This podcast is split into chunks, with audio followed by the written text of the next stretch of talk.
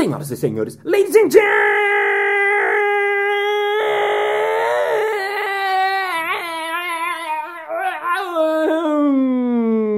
gentlemen, mesdames et messieurs, mentalistas e mentalistas. E está começando mais um Balascast Música.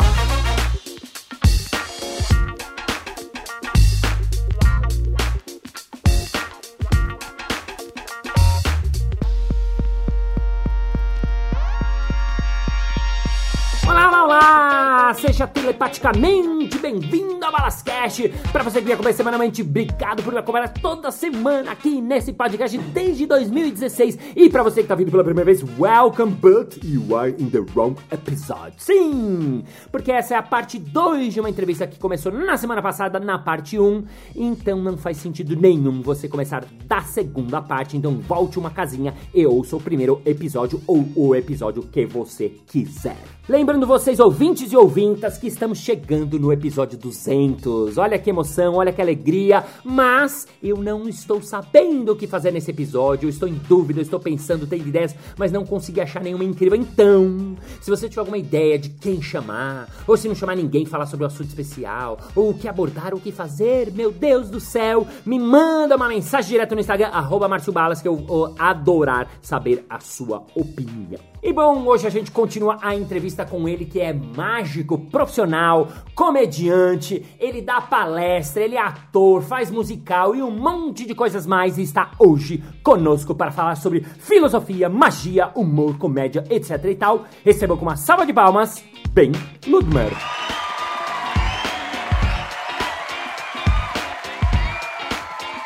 Bem, no episódio anterior você falou sobre bastante sobre o Walt Disney, que você é fã né, da Disney e tudo, aprendeu pra caramba lá, trabalhou lá. E hoje você faz palestra corporativa, tipo eu usando o improviso, você pegou a mágica e leva para as empresas. Eu sei que é muito legal, funciona muito. Como, como que você misturou? O que, que você faz? A mágica, ela comprovadamente tem um grande poder de fixação de conteúdo.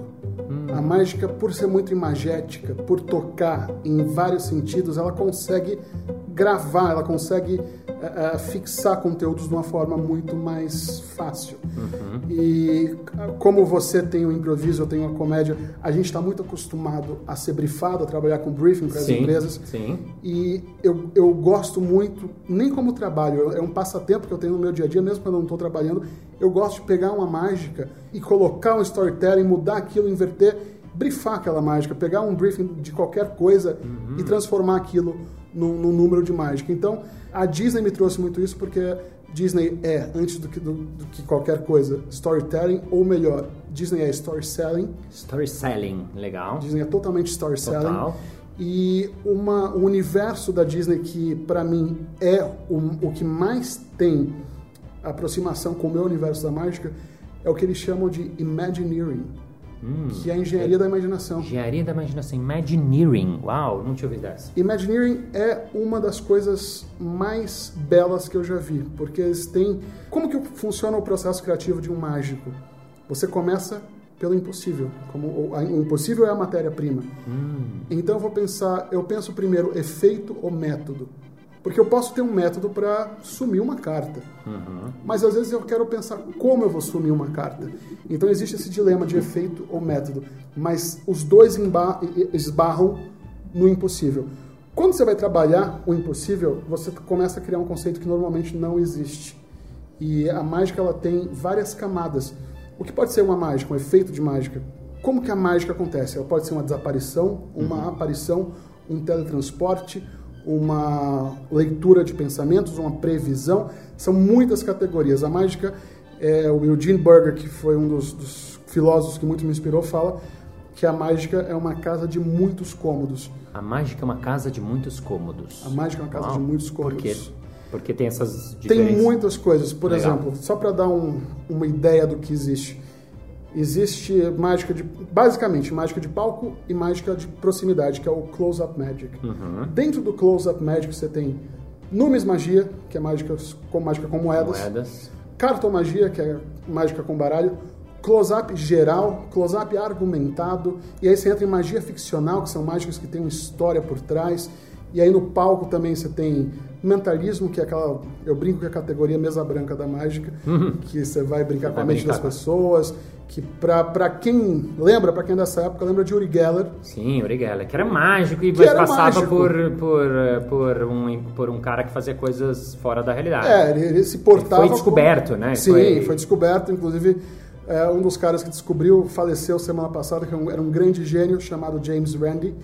E faleceu há pouco Ah, tempo. e o cara que duvidava de quem falava que era. Que, que- ele que dava um milhão de dólares pra alguém que. que, qual- que- Sim, ele tinha o- a, fundação Randy e quem conseguisse enganar ele receberia um milhão de dólares. Uau. Muita gente tentou, ninguém conseguiu. E uma, da- um- uma das maneiras que ele conseguiu pegar o Uri Geller foi quando o Uri Geller foi no programa do Johnny Eu Carson. vi Você demais. viu? É, mas ele conta, trocou, muito bom. Porque o Uri Geller, não sei se você lembra que idade você é, mas o Uri Geller era um cara que falava que ele tinha poderes mentais. Ele foi em vários programas. Aqui no Brasil, eu lembro, ele falava que consertava as coisas à distância, que entortava a colher, eu lembro disso, chave. com o olhar. E todo mundo foi acreditando, ele acreditando, acreditando, e virou um cara não mágico. Ninguém nem sabia que ele era mágico. Era um cara que fala, nossa, esse cara é um cara, é, é, como chama? Um psíquico, não sei o nome. Sim, um, sim. Um cara paranormal. Paranormal, no paranormal. E aí esse, ele foi pego pelo, por esse cara. Pelo Como? Randy, o Randy trocou alguns objetos que ele ia usar e acho que era alguma coisa no metal desses objetos Isso, que, que dava. é, é, ele conseguia ler através do, do, do metal, tinha algum imã, alguma coisa assim. Não lembro exatamente qual que era a parafernália que ele usava. E o, o Randy conseguiu derrubar ele. E o, o Uri Geller, depois de muitos anos, recentemente, coisa de menos de 10 anos atrás, ele assumiu totalmente Assumiu. a mágica e hoje ele frequenta eventos de mágica. Ah, ele virou. Que Ele legal. virou uma estrela e ele contribuiu muito para que Israel fosse o grande celeiro dos mentalistas no mundo. Olha. Os grandes mentalistas hoje são israelenses. Uau. E com exceção do. Acho que o maior mentalista hoje é o Darren, Darren Brown. Brown. Foi no show dele, eu passei mal. incrível, Eu né? passei mal. É incrível. Porque é teatro. É teatro, é bem feito. Tipo, ó, Darren Brown, Netflix tem vários dele. Uns quatro, eu acho. É, é muito bom, muito bom. Muito legal isso você tá me falando, porque realmente nas empresas, as pessoas, né? Eu faço muito palestra em empresa, a gente já conversou muito, já trocou muita ideia Sim. sobre isso, né? Quando eu vou falar sobre criatividade, improviso, que é meu assunto, é uma mistura de humor com conteúdo, né? Então a gente dá conteúdo, fala um pouco de, de coisas que a gente aprendeu na nossa história, no nosso, né, nosso métier, e, ah, e traz o humor, a brincadeira. Você, a mesma coisa com a mágica, Com a né? mágica, exatamente. Você- E aí eu abro o meu processo também, porque Ah. as pessoas às vezes acham que. é, Existe um mito sobre criatividade muito grande. Todo mundo acha que é impossível criar. Uhum. E as pessoas não criam porque elas não sabem os, os caminhos. Mas todo mundo sabe fazer associação, todo mundo sabe buscar coisas que, que se encaixam em algum momento. E eu, um grande desafio que eu tive na vida foi um programa no Multishow que eu fazia com o Rafinha Bastos e o Marcelo Marrom, chamado Tá Rindo do Quê? Esse programa era um desafio, porque a gente ia para as cidades, a gente Ah, chegava. Lembra disso? Lembrei agora, lembrei muito agora. cedo, tipo 8 da manhã, a gente saía do, do avião, passava o dia buscando pauta, e no final da noite a gente tinha um show e tinha que fazer 10 ou 15 minutos de texto novo apenas sobre aquela Sobre a cidade. cidade, lembrei, sim. E para mim o grande desafio foi: eu viajava com uma mala extra só de apetrechos de mágica Uau. para eu conseguir ter ali o meu acervo e criar em cima. Porque eu- às vezes você tinha que pegar uma, uma cidade que eu não tinha só piada, mas rendia mágica. E como a minha característica é juntar os dois, eu falei, ah, não vou deixar sem, sem mágica. E aí, às vezes, uma coisa muito boba, por exemplo, fui fazer show, um dos shows foi em Porto Alegre, e aí eu falei, ah, gaúcho gosta muito de churrasco, eu, inclusive eu comprei hoje aqui uma carteira totalmente gaúcha, abri a carteira e saía fogo, Aham. e aí você vai adaptando umas coisas, mas muitas vezes eu tive situações que foi, eu, eu não sabia o que fazer, e eu tive que recorrer a métodos de criatividade um pouco mais ortodoxos, e saía, as coisas saíam. Mas a, a- como comediante, você está sempre exposto à observação, principalmente, essa, essa lente de aumento, e a, a- criatividade, no, voltando à coisa do, do Imagineering, da, da, da engenharia de imaginação, é muito importante entender como, como funciona o processo, o que é que vem antes, como que... Muitas vezes os caras não têm nada, eles precisam criar uma área inteira que é é uma terra, uma land que eles, que eles têm, e que tem que ter referências de vários lugares. Então, eu mostro da importância das referências, eu mostro da capacidade criativa que a gente tem e imagina, não imagina que tem. Uhum. Então, uma, uma das coisas que eu sempre faço, que é um básico de criatividade, é pegar números de mágica que eu gosto Sim. e assuntos que eu domino. E aí eu vou cruzando. Vai juntando. Vou juntando. E eu chego, que é uma coisa que o Murilo fala muito de combinatividade. Isso, Murilo Gun, né? Legal. Murilo Gun. O Murilo, é, título de curiosidade, eu e o Murilo a gente começou a fazer stand-up comedy juntos. Lá em Recife. Lá em Recife. Ah. Meu primeiro show de stand-up em Recife foi com o Murilo. Aham. E aí, o Murilo virou uma grande inspiração para mim, uh, justamente por isso, pela, pela maneira que ele aborda a criatividade e que ele mostra muito como a gente é capaz de criar. E, e a, a, uma das coisas mais importantes da mágica para a criação é o abracadabra. Uhum. Abracadabra significa eu crio enquanto falo. E ah, é? É. O significado? Sim. Uau! Abracadabra, Abracadabra eu crio enquanto eu crio falo. Enquanto falo. Uau. Então faz, quando você entende a etimologia faz todo sentido, porque a, a, a mágica ela traz essa essa capacidade criativa. O que, que o mágico é? Ele faz com que coisas apareçam, ele, ele traz os sonhos para a realidade e a criatividade é justamente isso. A criatividade é você conseguir tornar coisas impossíveis possíveis, é você buscar soluções. Então, a, a, a varinha mágica ela existe para os dois casos. Uau. E no, principalmente no dia a dia corporativo, se você não tem um raciocínio de mágico, você não, não consegue entender muito como, como as coisas funcionam.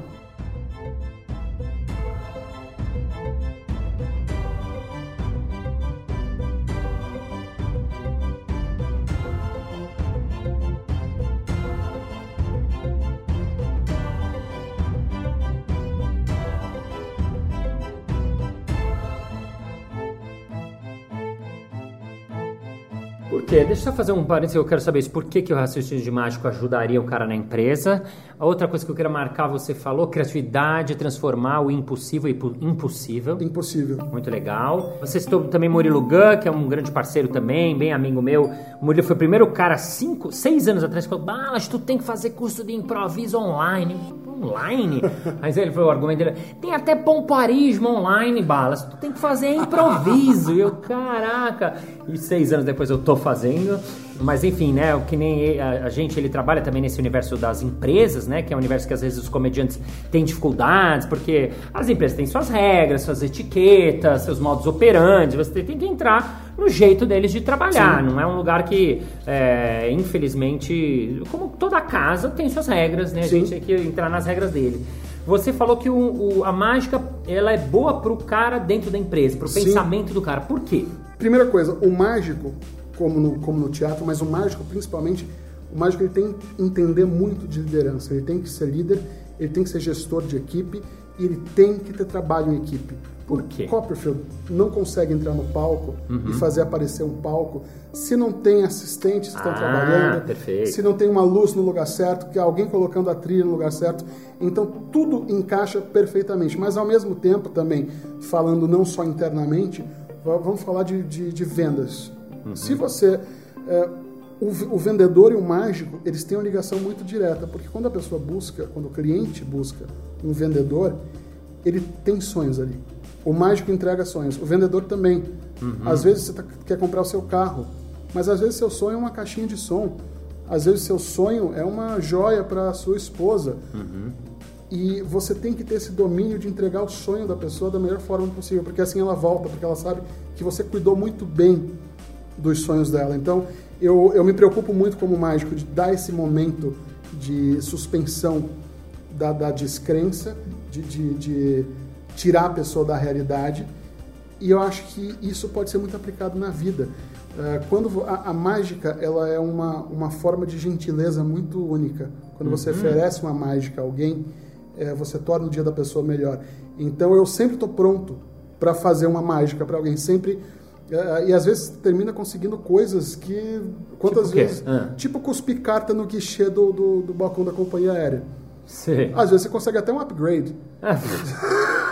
Sim. Você chega e fala assim: opa, desculpa, cuspi umas cartas aqui que eu tô indo fazer um show não sei onde. E uma vez eu estava indo para Nova York, cuspi umas cartas, eu falei assim, eu estou indo ver show de mágica em Nova York, estou muito empolgado que eu sou mágico também. E aí ela falou, não, tudo bem, então o senhor faz mágica, vamos lá, e me deu um upgrade. Nossa! Então, assim, são coisas que, que você não espera. mas porque as pessoas não esperam também. Então, às vezes, o meu exemplo é a mágica, o meu universo é a mágica, eu ofereço mágica. E muitas vezes a gente tem que entender qual a mágica que a gente tem para oferecer para as pessoas. Hum. Como uma coisa pequena pode mudar totalmente o dia de outra pessoa. Isso eu, eu aprendi tanto na Disney, mas principalmente com os meus mestres da mágica, que uh, principalmente o Jeff, o Jeff McBride, que é esse, esse mentor que eu comentei, é, o Jeff fala muito sobre a importância de você estar presente, ser um mágico 24 horas por dia, 7 dias por semana. Ah, é? Porque por isso, isso traz a experiência de mágica muito próxima da realidade. Quando eu chego e falo, vou fazer uma mágica agora, mas espera aí, eu não tenho uma caixa aqui, eu vou pegar uma caixa, colocar um pombo. Aí você fala, não, aí já você, você sai, você sai do momento. Mas quando eu estou aqui conversando com você e aí algo acontece organicamente, você não espera por aquilo, aquilo vem de uma forma natural e se torna, se torna muito mais mágico do que uma mágica anunciada. Então, eu acho que todos esses paralelos do, do, quanto a mágica pode envolver a pessoa sem que ela perceba são muito importantes. A, a Disney, o que, que a Disney faz com, com você? Quando você entra ali, você esquece da realidade completamente. A nossa missão como profissionais da cena uhum. é fazer com que as pessoas esqueçam tudo lá fora. Que é aquela coisa que o, o MC do, do filme do, do, Cabaré, do Bob Fosse, fala, né? Do, do é, aqui tudo é lindo, aqui, aqui a orquestra é linda, as meninas são lindas, os meninos são lindos, e aqui esqueçam lá fora. Então a gente tem essa função de fazer com que as pessoas esqueçam a realidade. Sim. E às vezes, no, num processo dentro do, do ambiente corporativo, é bom esquecer um pouco da realidade porque a realidade às vezes é muito dura. Às vezes, Sim. se você só fala em metas, se você só fala em, em, em, ter que fechar isso, tem que fechar aquilo, tem que entregar aquilo, você esquece que no final tem alguém na ponta do espectro que tem um sonho uhum. que muitas vezes está sendo entregue por você. Sim. Então, Sim, é, essa preocupação acho que é uma preocupação da, que a mágica me ensinou a ter. Uau, muito legal. E você, ouvinte, qual é a sua mágica? Que sonho você entrega? interrogação, três pontinhos.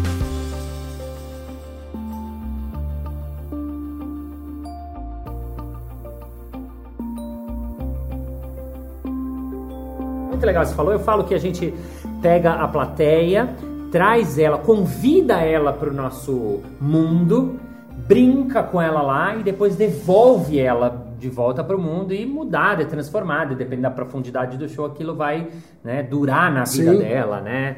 Muito legal que isso é que uma, você falou. uma preocupação que eu sempre tenho antes de pisar no palco, é, é, muito dentro disso que você falou. Eu quero que essas pessoas voltem para casa melhores do que, elas, do que elas vieram. Uhum. Porque a, a, moeda que elas dedicaram não é, não é cachê, não é ingresso, é tempo. Uhum. Elas dedicaram ali 50 minutos, 70 minutos do dia delas para nos ouvir, para nos ver. Então a gente tem que entregar algo muito bom, a gente tem que melhorar o dia delas.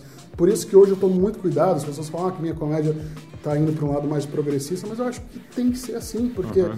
eu não quero que alguém vá me ver e volte para casa triste. Sim. Eu quero que a pessoa volte bem para casa. Então acho que a gente, como, como comediante, como, como porta-vozes do riso, a gente tem essa missão de tornar o dia de todo mundo melhor. Legal. E você é um cara que é das minorias, né? Completamente, Por quê? completamente. Conta pra, pra, eu ouvintes. sou, bom, eu sou nordestino, eu sou mágico, que é uma minoria, eu sou judeu, eu sou gordo e eu estou em dúvida sobre a minha condição sexual. Então é uma coisa muito difícil, porque não, só sendo judeu e gordo, qual que é a minha, minha sobremesa preferida? Moeda de chocolate. É, mas são coisas coisas que eu, eu gosto de, de falar de mim, eu gosto de buscar esse humor dentro do meu universo e às vezes, quando você brinca com você, uhum. a plateia vai jogar junto. Sim. Então acho que isso facilita muito. Isso é um, um grande. O açúcar que faz uhum. o remédio descer. Uhum, muito legal. Eu já vi muitas vezes seu show e é verdade isso que você falou. E isso é um detalhe importante, porque quando você fala de você, é diferente de você estar tá falando do outro, apontando o dedo para o outro, né? Sim. Quando você conta da sua realidade, você brinca com você, é, porque o, né, o limite às vezes ele é tênue, é sutil mesmo, né? Muito legal. Muito legal. Eu acho que é, eu hum. gosto de etimologia, então é, é quando a gente está no palco, a gente aqui a gente tem essa intelectualidade de falar que a gente interpreta. A gente está uhum. interpretando. Só que no, no, no, inglês é play. O play. É sim. o play. Então é um jogo e jogo se joga junto. Então é, é, no, no, no francês também Jouer. Jouer. É. Então, é, é, eu acho que, que a gente precisa entender sempre que é, é um jogo e o jogo a gente está jogando com o público, a gente nunca está sozinho nesse jogo. Isso para mim é muito importante. Por isso eu nunca faço o mesmo texto do jeito que eu escrevi. Uhum. Eu, eu decoro meus tópicos, porque isso me mantém fresco, eu tenho frescor do que eu quero falar, mas eu sempre vou brincar com alguém, eu sempre vou apontar para alguém. É uma, eu, apesar de não ser, não ser clown, mas eu amo esse universo do, dos clowns, e isso foi algo que eu fui absorvendo aos poucos, e eu reajo a tudo é praticamente impossível eu não reagir a algo que aconteceu enquanto eu estou em cena. Legal. A não ser que eu estou fazendo um musical, realmente, que aí eu tenho que seguir a Bíblia. Uhum. Mas tirando isso, eu reajo a tudo. Legal, isso é muito legal para você que está ouvindo, que faz palestra, que dá aula. É muito legal, porque eu falo sempre, você, não é porque eu trabalho com improviso que eu não tenho o meu texto, ao contrário, eu tenho muito texto, minha palestra é toda roteirizada. Só que então, essa é a primeira parte, você se preocupar com a sua palestra, né, com a sua parte, o seu roteiro, você ter ele bem feito agora. O que o Ben falou é exatamente que é o, o segredo do momento presente, que é você jogar com aquilo que te acontece, jogar com um imprevisto, jogar com um inusitado, jogar com alguma coisa que ocorre que é grande lá. E, enfim. Bem, queria te fazer as perguntas clichês de para mágica. A primeira, as pessoas não chegam falando, ah, você é mágico? Faz uma mágica aí. E se não chega uma hora que, nossa, você não tá afim de fazer mágica, qual, como é que você vê isso? Ou você mente quando fala? eu, é muito difícil eu não estar tá afim de fazer mágica. Você sempre faz. Eu tô sempre afim de fazer mágica. Já recusei pro aeroporto, tá correndo, quase perdendo voo. Eu falo, porque eu não gosto de chegar e falar assim, ó, oh, sumiu. eu gosto de criar um momento mágico, eu gosto Sim. de gerar uma atmosfera mágica. Legal. E, mas tem todas aquelas perguntas, né, de, de ah, faz minha sogra sumir. Sim, esses clichês chatos. Eu ia perguntar uma coisa também que deve ser pergunta clichê, mas assim, e quando a mágica dá errado? Porque ela dá errado, faz parte, isso acho também é uma coisa legal que tem a ver com o improviso, né, o erro. A mágica, claro, vocês fazem para tentar acertar, mas eu não vi todos os seus shows, mas eu garanto que você errou muitas vezes. Sim, sim. E quando dá errado, quando dá o flush, né? Ou quando é isso o termo? Flash? Quando, o flash. Flash. O flash. Quando a é, pessoa vê, um quando revela, quando você vê uma, um truque sem querer. É, que que faz aí, hein? Essa é a grande vantagem de ser um mágico comediante. Ah, Vira uma piada. Vira uma piada. Eu tive um erro uma vez que ele não me atrapalhou na hora, porque eu mantive um profissionalismo, fui até o final, uhum. mas aí eu pedi para cortar, para fechar a câmera, para eu ter um ponto de corte, literalmente. Ah, você refez. Porque eu cortei meu dedo fazendo meu número da corda. Cortou? Eu cortei o dedo e foi. Aquela um... mágica de cortar corda? De cortar corda. Uau! Só que foi justamente no programa do Jô. Nossa, mãe! e aí eu fui até história. o final. E aí a corda, é uma corda branca de algodão Ficou e ela vermelha? foi ficando vermelha, ficando vermelha. E eu fazendo a mágica, eu tava com uma calça que era uma calça uma lavagem meio clara. Uhum. E aí quando eu passei a mão, assim que eu sentei, ficou aquela mancha de sangue na calça. Nossa! E quando eu terminei, eu falei, eu não falei nem pro Jô. Eu tava tão desesperado que eu falei, Vilen, por favor, corta.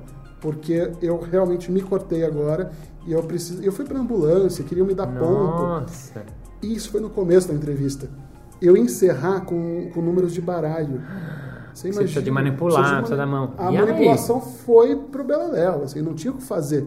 E aí eu terminei ali consertando o avião no meio do voo e consegui terminar a entrevista. Mas imagina, Jô Soares, você sabe como que é aquela... Sim. Na, na nossa época era o ápice do show business, chegar no Jô. Sim. Então, você tá ali frente a frente com o cara e você estragou esse momento por um lapso. Então foi, foi um corte profundo, assim, foi. É, pegou no polegar aquele corte Uau. envezado de tesoura. Nossa! Então foi, foi um momento é, muito difícil. Caraca, que ótimo! Muito legal. Você sabe que você falou de Jô, eu me lembrei quando a gente foi no Jô, foi a única vez em 20 anos de carreira que a gente fez é, improviso, né? E a gente tava muito no começo, ainda era jogando no quintal, assim, descobriram a gente no quintalzinho, ninguém conhecia a gente, fora São Paulo, o públicozinho que a gente tinha. E a gente tá mega feliz de ir lá tal. E aí eu falei, galera, pro, pros jogadores, né? Será que a gente não combina com a plateia alguns temas? É, porque, meu, é TV, é só uma vez, a gente não sabe que tema o, o público vai dar e a gente não pode fazer umas cenas médias né? E que é uma coisa assim, eu falo isso assim, acho que é a primeira vez que revelei isso, uma vontade de fazer um truque, porque o grande barato do improviso é que é feito na hora. As pessoas todas duvidam. Ai, mas é tudo improvisado. Você já fez improvável, né? Sim. Você já fez mais cerimônias improváveis. Você sabe que é tudo feito na hora. E aí ahn, eu queria meio que garantir. Só que a galera, a maioria falou: não, não, isso não é improviso, não, não. Nossa. E aí a gente fez, se ferrou, porque os temas eram, foram todos meio ruins. A gente tava muito nervoso. A gente tinha, eu tinha dois anos de carreira, três. A gente tava muito nervoso, foi tudo mediano. E o programa foi ao ar e ficou aquelas meia boca. E até hoje, quando eu falava, não, porque a gente não combinou, tudo bem, televisão passa a vida enganando a gente, porque uma vez a gente não podia. Mas enfim, não fizemos e não enganamos o Jô e foi um, um programa mediano, assim. Eu acho que todo mundo tem uma história de Jô. Todo mundo que já foi no Jô se arrepende de alguma coisa que fez. Acho que alguém poderia escrever um livro só sobre, Sobre arrependimentos Isso. quando eu dei entrevista pro Jô. Ô, bem, você falou de histórias e tem uma história sua que é muito boa, assim, não se boa porque eu não fui comigo, né? Mas em boa agora que já passou, inclusive. O- você teve um- uma pessoa subiu no palco para quis te bater. Como é que foi essa história? Me bateu, me Te bateu, bateu? me bateu. Eu tava. Foi uma época que eu tava ensaiando um musical no Rio. Sim. E eu fazia o Seleção do Humor no Teatro Folha, então eu vinha todo final de semana, pegava a última ponte aérea, fazia o show à meia-noite e pegava o ônibus no meio da madrugada e voltava para ensaiar no outro dia. Nossa. Então, dois dias seguidos fazendo isso.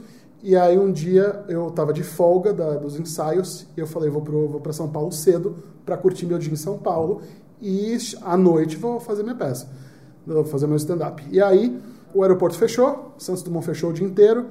E aí, eu cheguei no teatro faltando, sei lá, meia hora para cortina Nossa. aquela correria. E eu cheguei afobado tal, tinha passado o dia preso no aeroporto. Aí comecei a fazer meu show, piada de gordo, não sei o que. Tinha um gordo na primeira fila.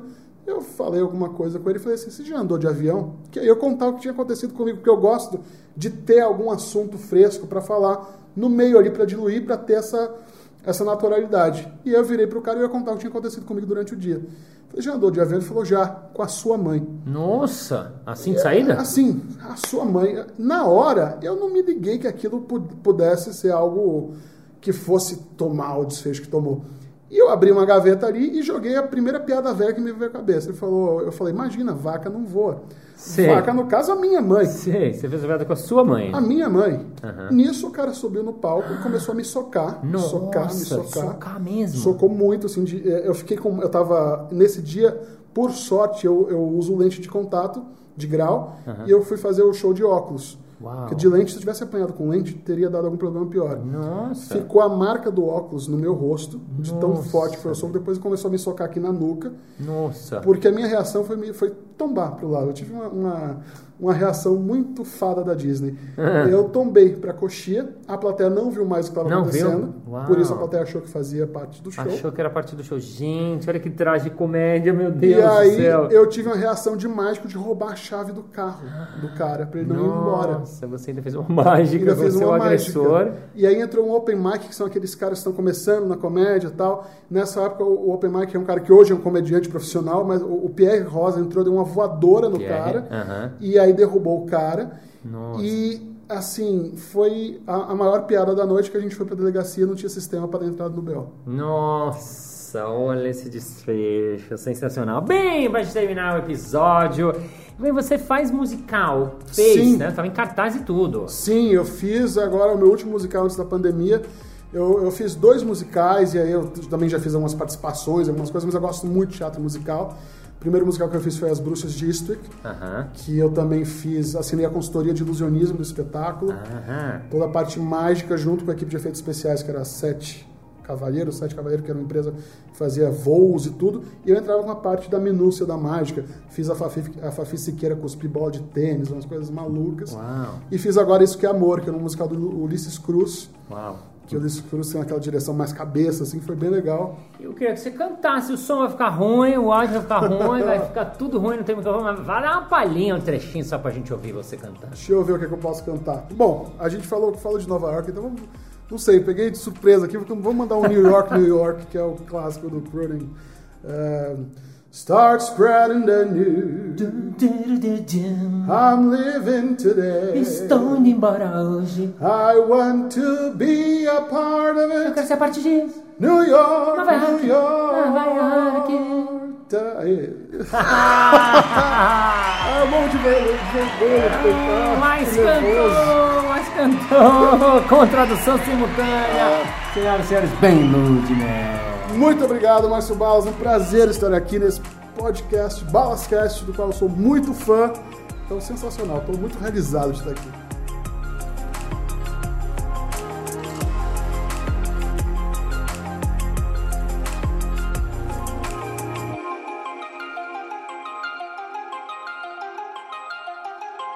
Muito bem, muito bem, muito bem. Chegamos ao final de mais um episódio. Ah, mas na segunda-feira que vem tem mais.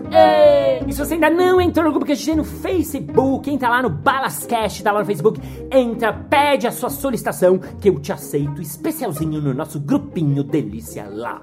E vamos agora ao nosso momento merchan.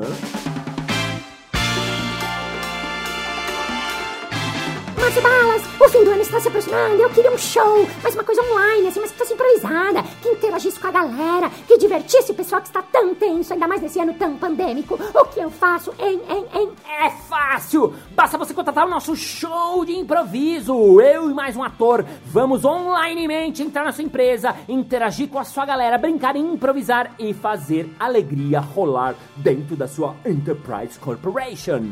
Basta você mandar uma mensagem no marciobalas.com.br ou nas minhas redes sociais. É isso aí! Muito obrigado pela sua audiência, pela sua sapiência, pela sua paciência, por estar o seu ouvidinho coladinho aqui nesse podcast desde 2016. Thank you, ladies and gentlemen, for heart, for feeling, for magic, for brain, for your arteria, for all the organs of your body. Know that we don't know, we have to make the impossible possible. Yes, because the possible is just impossible when you make possible possible. So think impossible, bring possible. You don't know that was impossible, you did it. So be impossible in your life, bring impossible to your life. Bring happiness to your life. Until next Monday. Bye bye. Olá, olá, olá! Seja telegraficamente, telepaticamente, eu queria dizer. Senhoras e senhores, ladies and gentlemen, thanks. Thank, ups, ups, ups.